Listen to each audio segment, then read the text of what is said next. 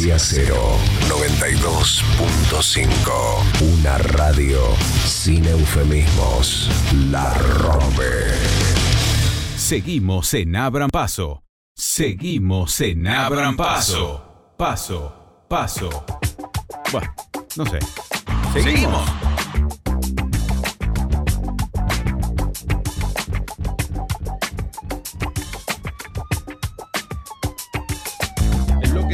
De la ciudad de Buenos Aires de Unión por la Ciudad presentó un- una declaración de inconstitucionalidad, la cual tuvo cauce producto de que eh, finalmente se habilitó la feria, el levantamiento de la feria, para que se pueda empezar a tratar. Pero además, los 18 legisladores de este bloque se reunieron con representantes de la cultura y le pidieron muy especialmente a Jorge Macri que intervenga sobre este punto. Si bien ellos rechazan todo, dicen, bueno, por lo menos sobre este asunto tenés que intervenir, tenés que dar eh, algún tipo de postura como hicieron otros mandatarios.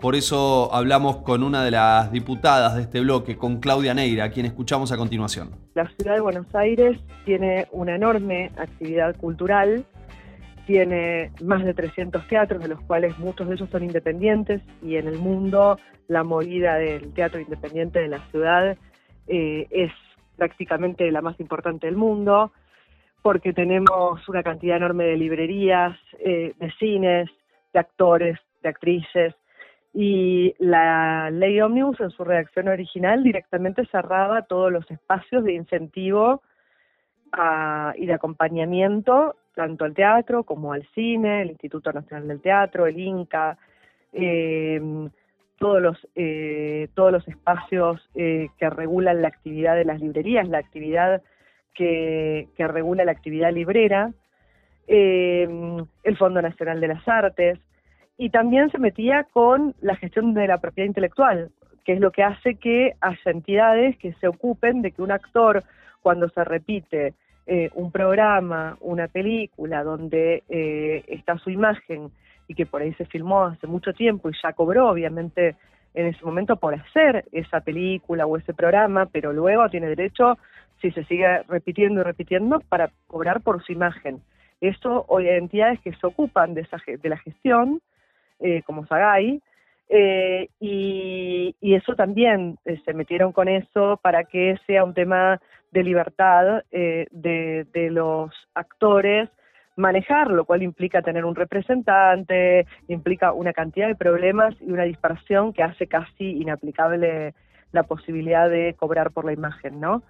Eh, yo siempre pongo como ejemplo, digo, imagínate casados con hijos, ¿no? Que Sí. lo siguen pasando una vez, dos veces, tres veces. Sí. Bueno, los actores tienen derecho a seguir cobrando porque Claro.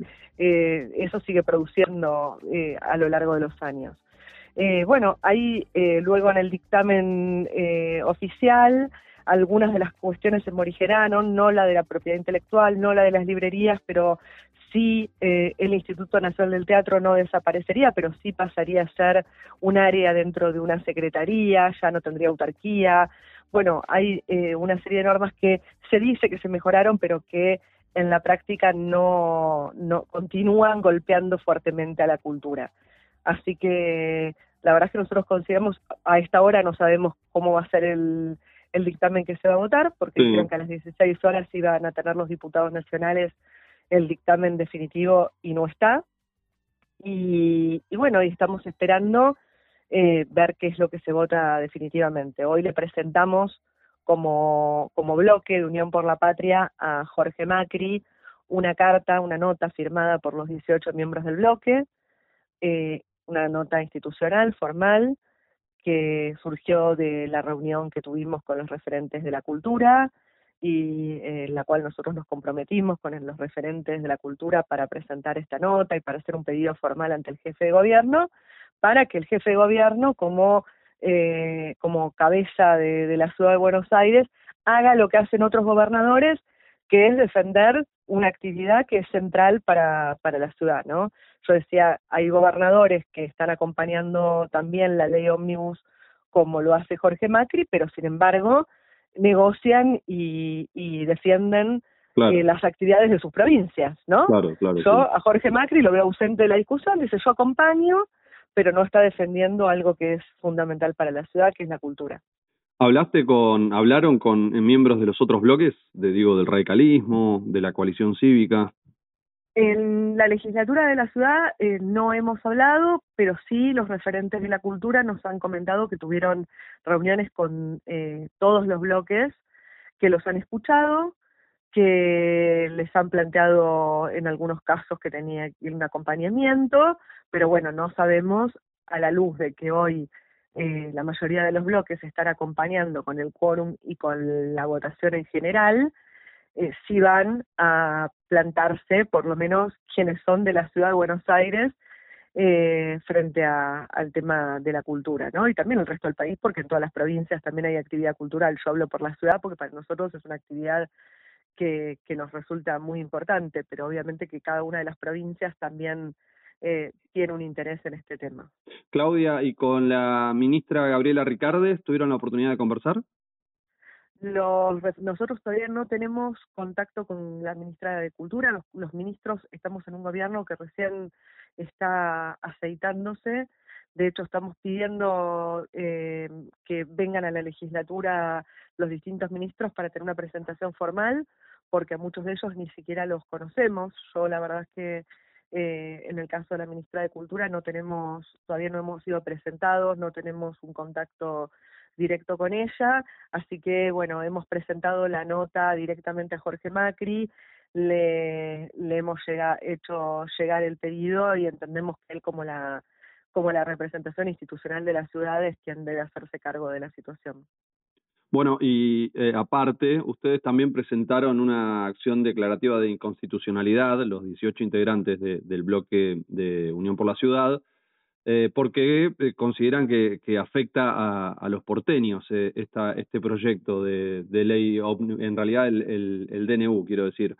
y la justicia de la ciudad la declaración, eh, la acción declarativa de inconstitucionalidad es por el DNU. Por el DNU, eh, sí, sí. Y lo de cultura está en la ley ómnibus, digamos. Exacto. Em, y la, la, justicia habilitó levantar la feria para tratarlo aquí en la ciudad. Eh, ¿Por qué dicen que afecta el DNU a los porteños? Nosotros lo que hicimos es eh, analizar exhaustivamente el DNU y ver en qué cuestiones nosotros entendíamos que colisionaba con la constitución de la ciudad y con los derechos eh, que contempla la constitución de la ciudad para los porteños. Hicimos un análisis que tiene que ver con eh, nuestro trabajo, que es defender los intereses de los habitantes de esta ciudad. Eh, en ese sentido, obviamente que hay algunas cuestiones que afectan a los porteños como de la misma manera que al resto de los argentinos y algunos temas que hay una afectación especial. Eh, por ejemplo, cuando hablamos de la ley de farmacias, hay una afectación especial porque la ciudad de Buenos Aires se rige por la ley nacional. Entonces, al, el DNU, al modificar la ley nacional, modifica directamente eh, la regulación que nosotros tenemos del acceso a los medicamentos en el caso de, de los porteños, de las personas que, que compran medicamentos en las farmacias de la ciudad. Que hoy por el DNU ya no tiene que haber un farmacéutico presente en la farmacia para atender, los remedios se pueden vender en cualquier lado, cuestiones que son diferentes de cómo estaban planteados en la ley nacional. Entonces ahí entendemos que hay una afectación especial porque nosotros no tenemos, como la provincia de Buenos Aires, por ejemplo, una ley de farmacias de la ciudad. Nos regimos directamente por la nacional. Eh, por otra parte, cuando hablamos de, las afectaciones que existen eh, en relación con la constitución de la ciudad, nosotros decimos que desde el artículo 1, cuando se plantea la desregulación total de la economía y, e instaurar un sistema de libre mercado absoluto donde el Estado no tiene ningún tipo de intervención, que es básicamente lo que dice el DNU y lo que dice también la ley Omnibus, eh, colisiona de lleno con nuestra constitución de la ciudad que establece que la actividad económica de la ciudad tiene que estar destinada al desarrollo de la persona en base a la justicia social, o sea, un modelo, un sistema donde claramente no puede quedar la libertad, eh, no pueden quedar determinadas cuestiones eh, libradas a la libertad absoluta de mercado, sino que tiene que establecerse un criterio de justicia social y defender derechos que tiene la ciudadanía. Y ahí también analizamos los distintos derechos, por ejemplo, de usuarios y consumidores, que se ven afectados cuando se deja las prepagas que hagan lo que quieran con los aumentos eh, con los aumentos de las cuotas de las prepagas, cuando también las prepagas tienen hoy la posibilidad ya no de tener aranceles mínimos respecto de sus prestadores, entonces ni, ni sanciones si entran en mora con sus prestadores, entonces vos hoy tenés por un lado a la gente le aumentan un 40%, por el otro lado las prepagas le aumentan a los médicos, a los prestadores un 9%, eh, esto genera obviamente que los prestadores en muchos casos empiezan a pedir copagos o se retiran de la obra empiezan a, decir no atiendo más, de la prepaga, perdón. Y por otra parte que si no les pagan, ya la persona va a un determinado prestador, no la atienden y es su problema, ¿no? Digamos como si la relación entre el, la persona, el ciudadano y la prepaga fue una situación de iguales, donde no necesita ninguna intervención del Estado porque el mercado lo puede resolver en, en paridad de, de, condiciones, ¿no? Claramente la prepaga aplasta a los ciudadanos en estas condiciones. Ni hablar los bancos con los intereses de las tarjetas de crédito, que pasa lo mismo. Son eh, los que tienen poder pisoteando los derechos de los que no tienen poder y nosotros estamos planteando que en la ciudad de Buenos Aires esto afecta eh, la construcción que nuestra constitución de la ciudad ha hecho en materia de protección de los derechos de nuestros ciudadanos. Parecía una señal favorable que, que la justicia habilite la feria eh, o el levantamiento de la feria. Eh, ¿Hubo alguna otra novedad o hasta ahora nada? Sí, hoy pasó del justo nuestra la, nuestra compañera de bloque Graciana Peñafor, mm, además hace a la vez de abogada patrocinante, eh, me comunicó que me contó que pasó del juzgado de feria al juzgado que había sido eh, originalmente sorteado porque ya no estamos en feria.